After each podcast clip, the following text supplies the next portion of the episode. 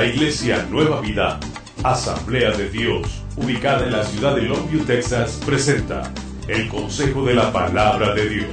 Los pastores Arturo y Maya Morales le invitan este día a meditar en las Sagradas Escrituras. Este es el Consejo de la Palabra de Dios.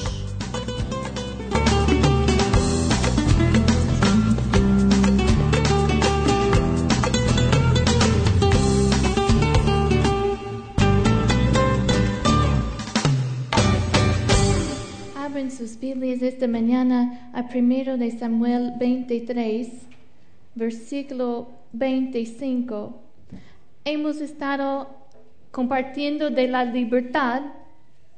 La semana pasada hablamos de que somos libres de la esclavitud de pecado.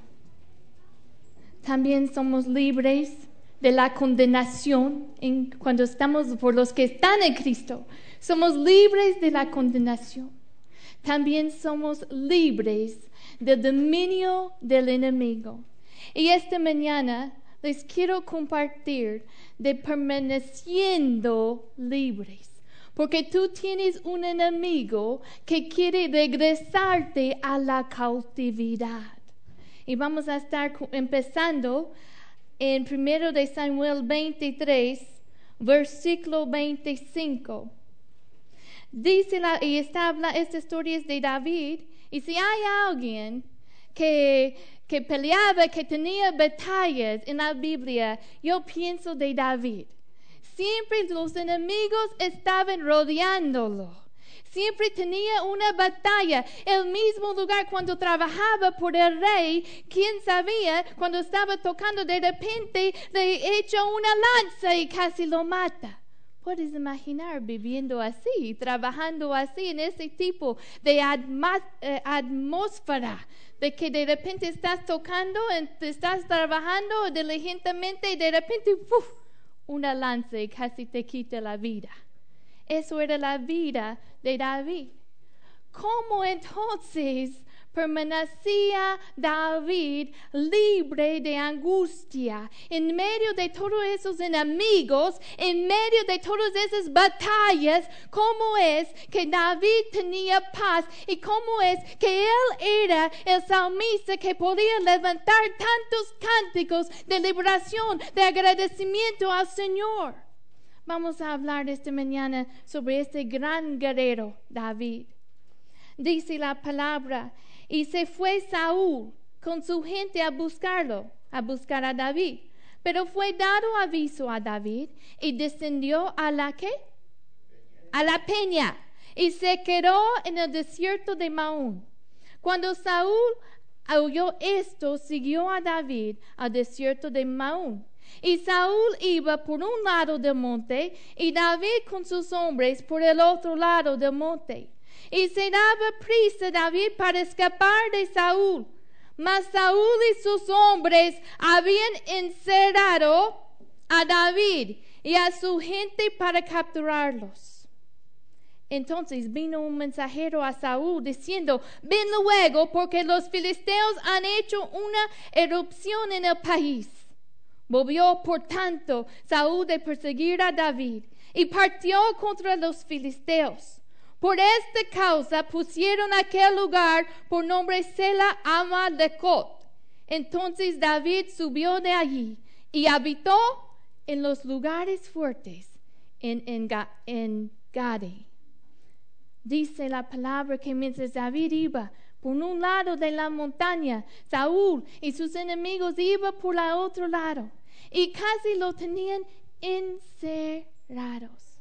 Esta mañana tú tienes un enemigo que te quiere encerrar, que te quiere hacer trampa delante de ti.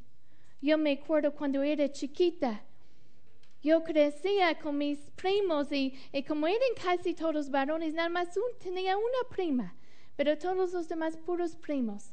Yo no tenía opción sobre qué íbamos a jugar. Y siempre como eran eran niños, ellos siempre querían jugar guerra. Así que cada fin de semana íbamos a la casa de mi abuelita y así jugábamos que, íbamos a hacer una guerra y nos dividimos en equipos y empezamos a hacer planes. de cómo atacar al otro equipo. Y empezamos a hacer trampas para el otro equipo. Y me acuerdo que empezamos a veces a, ¿cómo se dice? Excavar en la tierra. Pensamos, vamos a hacer un hoyo muy grande. Y lo cubrimos así con palitos pues nunca funcionó porque nos cansamos antes de, llegar a, a, suficientemente profundo en la tierra. Pero la idea que teníamos es que ellos vamos a sorprenderlos. Vamos a esconder esta trampa, vamos a cubrirlo para que no lo vean. Y, y, y se van a caer allí y van a estar encerrados y no van a poder salir de allí. Y allá, ya, ya los tenemos. La idea de una trampa es sorprenderte es algo que se esconde de que, que te viene de repente para que tú caes y estás encerrado. Así funciona el, enemigo. Pone trampas para la gente. Una vez que has ganado tu libertad en Cristo, una vez que has recibido a Cristo y lo recibimos solamente por su gracia, mediante la fe, una vez que tú tienes esa relación, debes darte cuenta que hay un amigo que te quiere regresar a la cautividad. Vayan conmigo a Josué 23.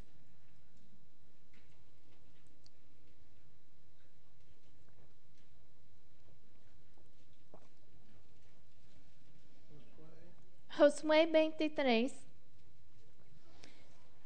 Vamos a leer versículo 11. Este capítulo, Josué está a punto de morir, ya, tiene muchos años de edad y está a punto de, está dando sus últimas palabras al pueblo de Israel. Y la palabra dice que ellos tenían descanso de sus enemigos. Pero Josué, tenía, aunque tenían la libertad, Josué tenía una palabra para el pueblo. Y dice versículo 11 de Josué 23, Guardad pues con diligencia vuestras almas para que améis a Jehová vuestro Dios. Porque si os apartaréis o unaréis a lo que resta de estas naciones que han quedado con vosotros, y si concertaréis con ellas matrimonios, mezclándose, mezclándoos con ellos y ellas con vosotros, Sabed que Jehová vuestro Dios no arrojará más a estas naciones delante de vosotros, sino que os serán, ¿por qué? Por lazo, por tropiezo, por azote para vuestros costados y por espinas para vuestros ojos, hasta que parezcáis de esta buena tierra que Jehová vuestro Dios os ha dado. Jehová proveyó una buena tierra con mucho espacio, una tierra grande. Pero, pero Josué está diciendo al pueblo, guardad con diligencia vuestras almas. ¿Para qué? Para que amas al Señor. Hay que mantener ese fuego del amor, esa pasión ferviente para guardar nuestras almas me recuerdo de mi niña recientemente, estos días de verano, los niños estando juntos tienen mucha oportunidad para discutir y um, tener peleas. No sé si pasa en tu casa, pero a veces pasa en la nuestra. Bueno, más que, más que, pasa más de lo que no pasa. Y Kinsey de repente se decidió que ella ya no iba a dejar ningún, ningún niño en su, solamente niñas en su cuarto. Y allí ella puso en guardia y tenía su, su, centro de guardia fuera de su cuarto, tenía su silla, ahí ella estaba de guardia. No quería dejar nadie entrar que no tenía el permiso de ella. Allí ella estaba diligentemente guardando porque no quería que nadie entrara que no debe estar. Así la palabra dice, guardad, ¿cómo? Con diligencia vuestras almas, que no dejamos nada entra que no debe estar. Voy a mencionar brevemente algunas trampas que son comunes para, y estas son trampas que el enemigo pone para los creyentes. Ya hemos hablado de uno que es la falta de perdón. Es una trampa. No te caigas allí. Hemos hablado de otro, el temor a los hombres. Dice la palabra, el temor del hombre pondrá lazo. Es una trampa. También dice la palabra de Dios que nuestras palabras pueden ser lazos. Vayan conmigo a Proverbios 18, 7. ¿Cuántos de nosotros a veces hemos dicho algo sin pensar? Lo decimos antes de pensar y caímos atrapados por nuestras propias palabras. Proverbios 18, 7 dice, la boca del necio es quebrantamiento para sí. ¿Y sus labios son qué? Son lazos para su alma. Las palabras nos pueden meter en una trampa, pueden ser un lazo. Con Jesús siempre sus enemigos te querían, le querían atrapar con qué?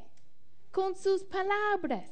Y venían en contra de él, intentando atraparlo en lo que él decía. Pero dice la palabra que no podían atraparlo en lo que decía en público. Así que admirados se callaron. El enemigo te quiere atrapar en sus palabras.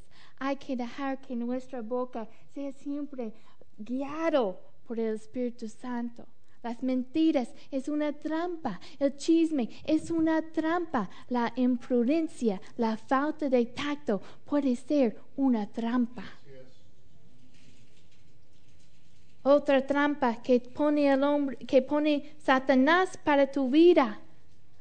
Y hay que estar alertas por esta trampa. Es el pecado sexual. Recuerden de Sansón, un hombre muy fuerte. Y lo que no podía hacer, todos los filisteos no, filisteos no podían derrotarlo. Lo que no podía hacer, todos esos hombres, lo hizo una mujer seductora. Hay que, dice la palabra, evitar toda clase de mal. Toda clase de mal, el pecado sexual es una trampa que el enemigo pone delante de ti. Otra trampa, la idolatría. Leemos de eso en Josué 23, que él dice que Josué les estaba diciendo, si ellos, si permites que estas naciones vives, viven y si te mezclas con ellos, si te, casas con ellos, poco a poco vas a estar cayendo en la idolatría. Un, un fracaso espiritual usualmente empieza con pasos pequeños de desobediencia. Yo estaba leyendo la historia de, de un ministro que robó 42 mil dólares de su iglesia y evaluando esto en cómo es que esto pasó, empezó con pequeños actos de desobediencia. El hombre no despertó un día y decía, ay, voy a robar 42 mil dólares. No, empezó poquito por poquito, tomando un poquito aquí, tomando un poquito allá. Esos pequeños actos de desobediencia son como grietas en la pared de nuestra alma y permite que la maldad entre hasta que hay un fracaso espiritual. Evita toda clase de mal. La idolatría, no lo toleres. También otra trampa. Y esta trampa yo creo que a veces cristianos muy dulces y muy lindos caen, son uh, vulnerables a esta trampa es la imprudencia. Si vayan conmigo a Isaías 39, vamos a ver el caso, el caso de Ezequías que cayó en esta trampa de la imprudencia y fue por causa de orgullo. dice el versículo 1 de Isaías 39, en aquel tiempo Marodac, Baladán, hijo de Baladán, rey de Babilonia, envió cartas y presentes a Ezequías, porque supo que había estado enfermo y que había convalecido. Y se regocijó con ellos Ezequías y les mostró que la casa de su tesoro, plato y oro, especies ungidos preciosos, toda su casa de armas y todo lo que se hallaba en sus tesoros. No hubo cosa en su casa en que en todos sus dominios que Ezequías no le mostrase. El enemigo viene a Ezequías, Ezequías está enfermo y el, enemigo viene pretendiendo estar interesado en él. Isaías, por imprudencia, cae en una trampa. Él invita, abre la puerta, que el enemigo entra y le muestra toda su casa, le muestra todos sus tesoros. Qué imprudente. Y viene, no tenemos tiempo de leerlo todo. Tengo mucho más que quiero compartir con ustedes. Pero el profeta Isaías viene y, y le, le reprende y dice en versículo 6.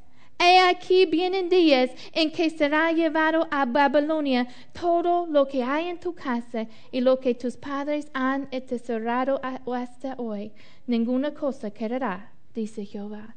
Hablamos de eso en, en, domingo en la noche, cuando el rey de Babilonia vino y llevó todos sus tesoros, todas las cosas preciosas, el enemigo los llevó cautivo a Babilonia.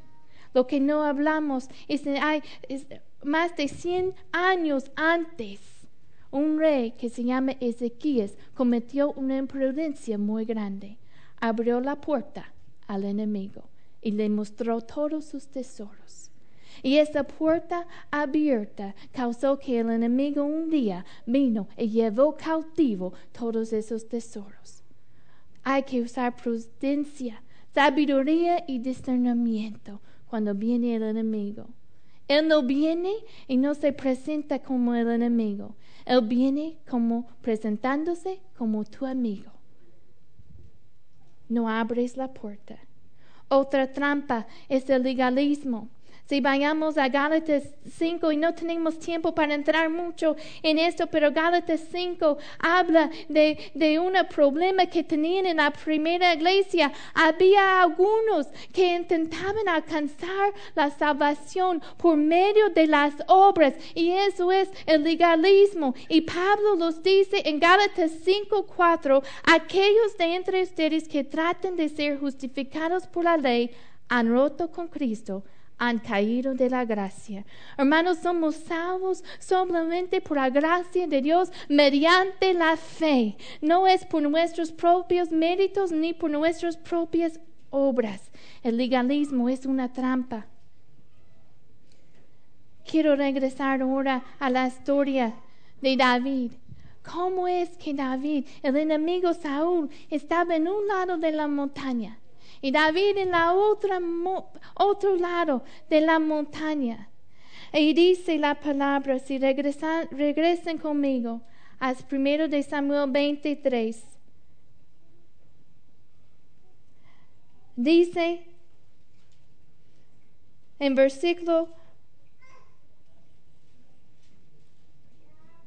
versículo 26 que Isaú iba por un lado del montaña y monte y David con sus hombres por el otro lado del monte y se daba prisa David para escapar de Saúl. Mas Saúl y sus hombres había que encerrado a David.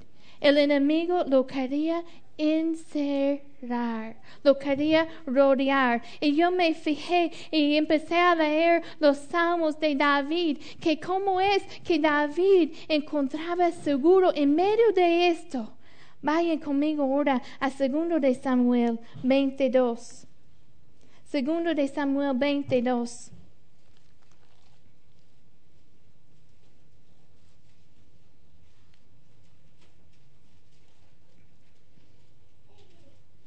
Dice, habló David a Jehová las palabras de este cántico. El día que Jehová le había librado de la mano de todos sus enemigos y la mano de Saúl y dijo, Jehová es mi roca y mi fortaleza y mi libertador. Dios mío, fortaleza mía, en él confiaré, mi escudo y el fuerte de mi salvación, mi alto refugio, salvador mío de violencia, me libraste.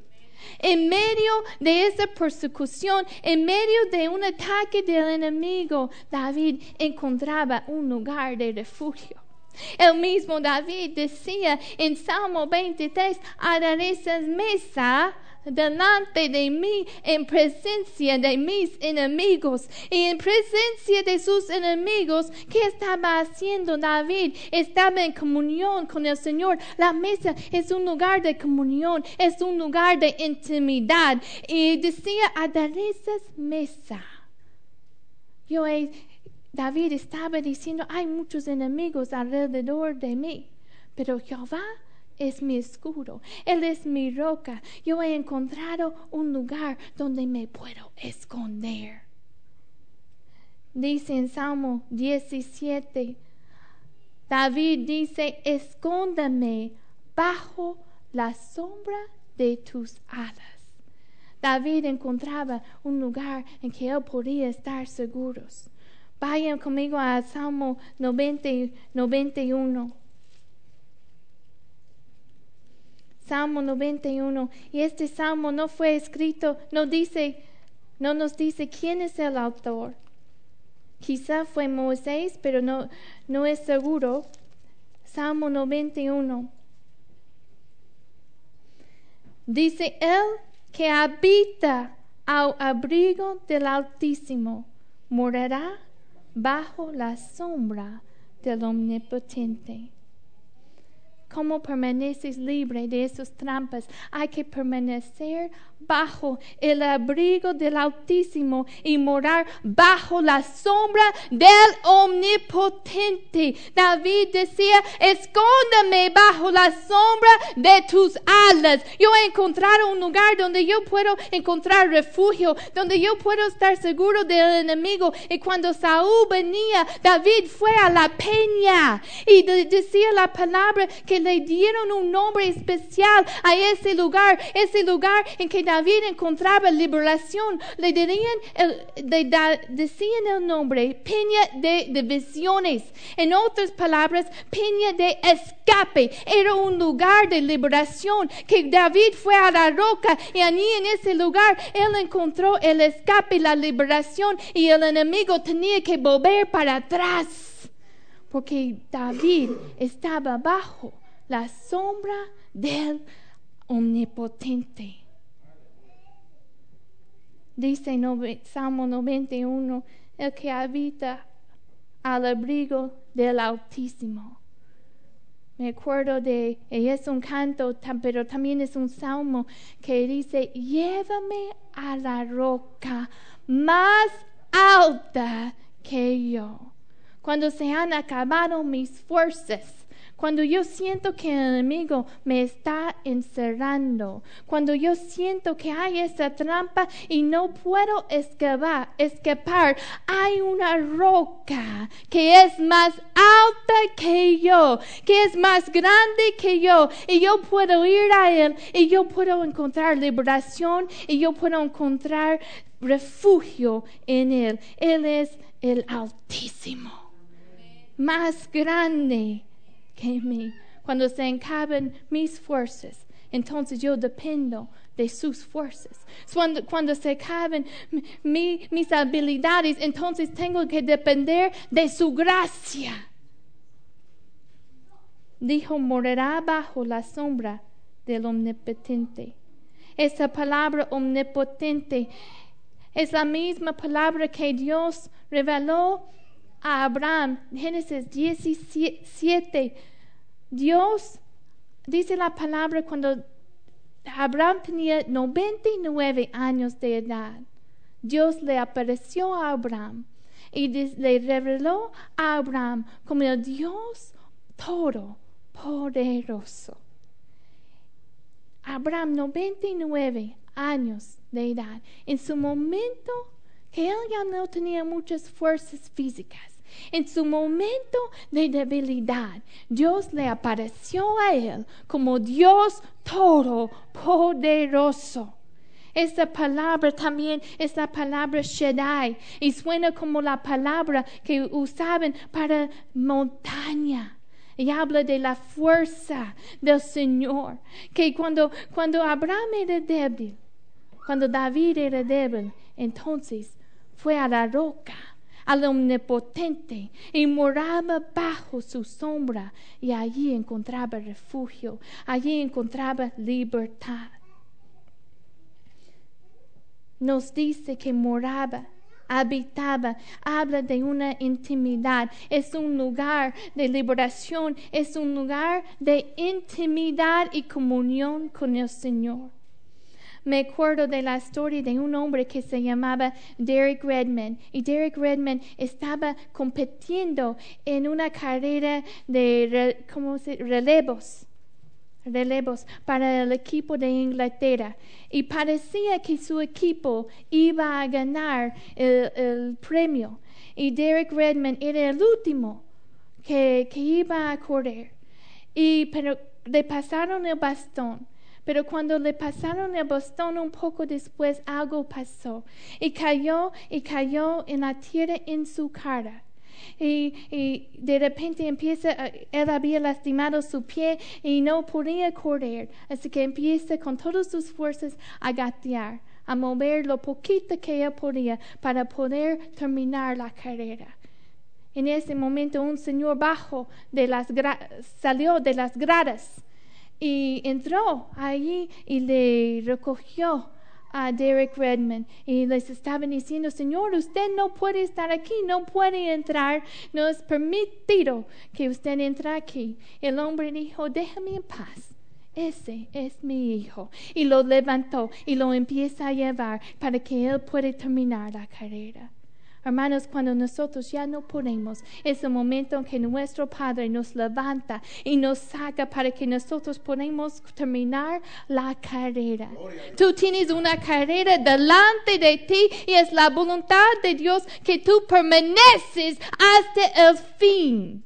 Y cuando ya no tienes fuerzas, cuando parece que el enemigo te tiene encerrado en tentaciones, que cuando parece que el enemigo te tiene encerrado con, con circunstancias malas y necesitas liberación, entonces es el Señor que viene, ese Padre Celestial que te ama tanto te levanta y te lleva hasta el final de la carrera. Depende de Él, depende de Él, de sus fuerzas. Aunque David estaba rodeado de enemigos, en Salmo 30 Dios él dice, con cánticos de liberación, tú me has rodeado. Él reconocía que había alguien más que le estaba rodeando, que era más fuerte que cualquier enemigo y el mismo Señor lo estaba rodeando con cánticos de liberación. Y aunque el enemigo venía contra él, tenía que volver para atrás porque el Señor lo estaba rodeando. Vamos a leer 91, versículo 14. Dice, por cuanto en mí ha puesto su amor, yo también lo libraré. Le pondré en alto por cuanto ha conocido mi nombre. El Señor está diciendo aquí, por cuanto tú me has amado. Recuerda nuestro versículo en, en, en primero de, en, perdón, en Josué 23. Josué dice al pueblo que deben guardarse para que mantengan, en el, para que mantengan ese amor para el Señor. Dice, por cuanto a mí has puesto su amor, yo también lo liberaré el lugar bajo la sombra del Altísimo, del Omnipotente, es un lugar de amor. Yo estaba leyendo que esa palabra que usan aquí para el amor no es como cualquier palabra no es la palabra común para el amor, es una palabra que tiene la idea de abrazar fuertemente, de agarrarte de uno fuertemente. Dice, por cuanto me has puesto su amor, tú amas al Señor. Es un lugar de liberación, es un lugar bajo la sombra del Omnipotente. Y el Señor nos da libertad es un lugar en que el Señor te libera de las trampas del enemigo. Vayan conmigo, vamos a regresar al primer, segundo de Samuel 22.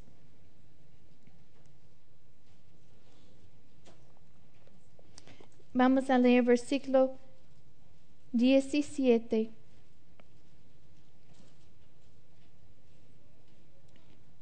Segundo de Samuel 22 versículo 17. Envió desde lo alto y me tomó, me sacó de las muchas aguas, me libró de poderoso enemigo y de los que me aborrecían, aunque eran más fuertes que yo. Me asaltaron en el día de mi quebranto, mas Jehová fue mi apoyo y me sacó al lugar espacioso, me libró porque se agradó, de mí. Dice versículo 17 que Él envió desde lo alto y que nos toma y que nos saca de muchas aguas. A veces sentimos que, que la batalla, que los problemas, que las tentaciones son como muchas aguas y que si no tenemos cuidado podemos sentir abrumados dice la palabra que vendrá el enemigo como río. Mas el Espíritu de Jehová levantará bandera contra él. Cuando el enemigo viene como un río, cuando sientes esas muchas aguas con, los problemas, las tentaciones, la batalla del enemigo que casi no puedes respirar es en ese momento que el Señor envía desde lo alto y nos toma y nos saca. El Espíritu de Jehová levanta una bandera contra el enemigo. Dice aquí en versículo 18 que nos libró de un poderoso enemigo.